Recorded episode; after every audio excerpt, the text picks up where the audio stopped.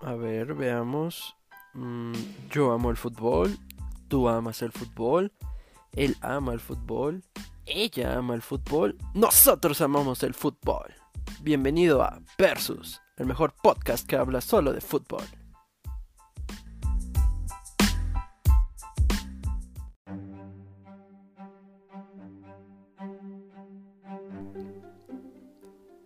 Así es amigos y amigas, bienvenidos a Versus. ¿Qué es Versus? Tú te preguntarás, amiguito, amiguita.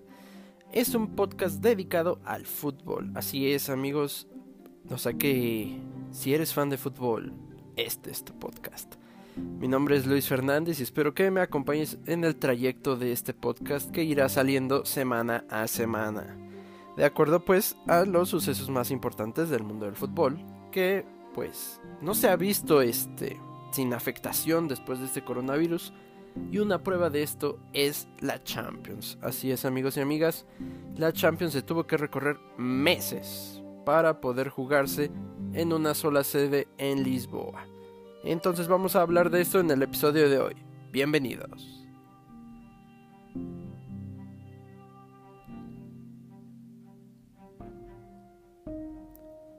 Iniciamos con los partidos de cuartos de final. Recordemos que los partidos que se eh, faltaban de jugar de octavos de final ya fueron jugados el fin de semana.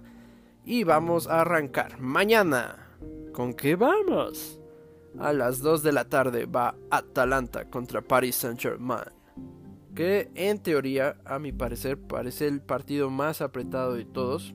Yo se le daría al Atalanta un 45% de posibilidad, mientras que al Paris Saint Germain un 55%.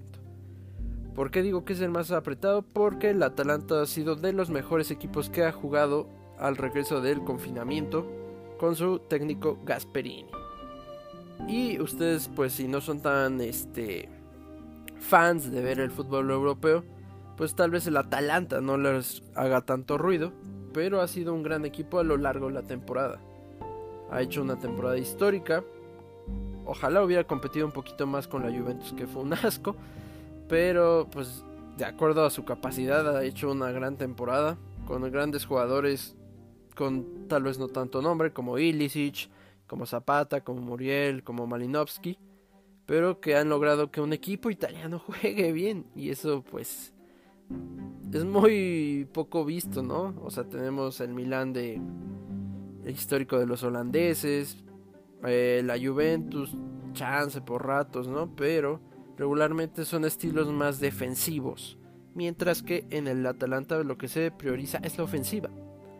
Y tenemos al Paris Saint Germain que pues tiene un arsenal brutal, asqueroso de fútbol. Simplemente la delantera, o sea, los cuatro fantásticos tienes a Neymar, tienes a Icardi, tienes a Di María, tienes a Mbappé entonces, pues siento que por ahí va a estar la clave, ¿no? El que tanto el Atalanta pueda resistir el embate de estos cuatro monstruos, ¿no?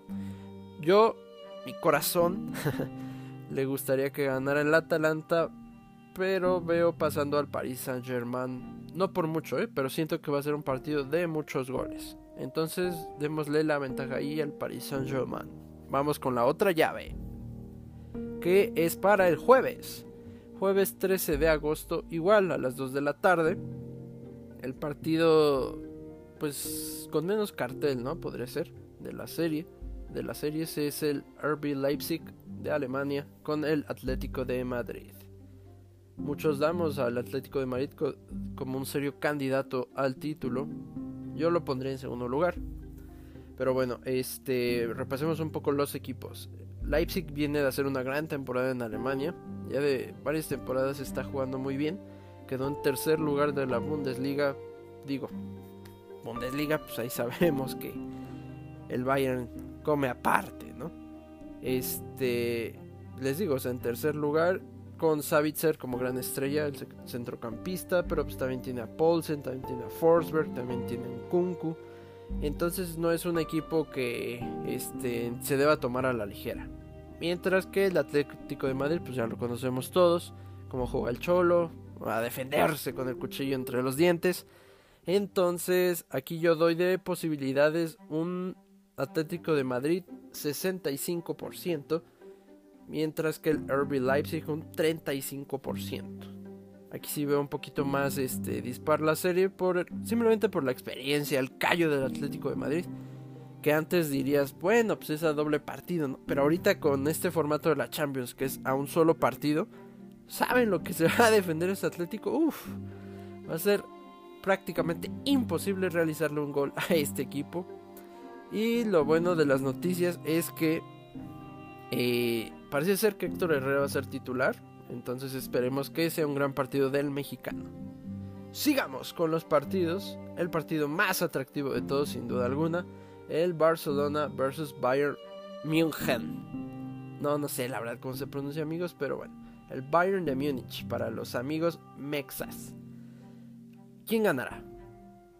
Con mi corazón merengue y mi razón de análisis, caray, tan profundo, debo decir que el Bayern, o sea, debería imponerse sin ningún problema al Barcelona, ya tanto por los problemas que ya carga el Barcelona, porque parece ser que Messi anda medio este herido, entonces todo apunta al que Bayern debería pasar sin ningún problema de posibilidades yo les daría aquí un...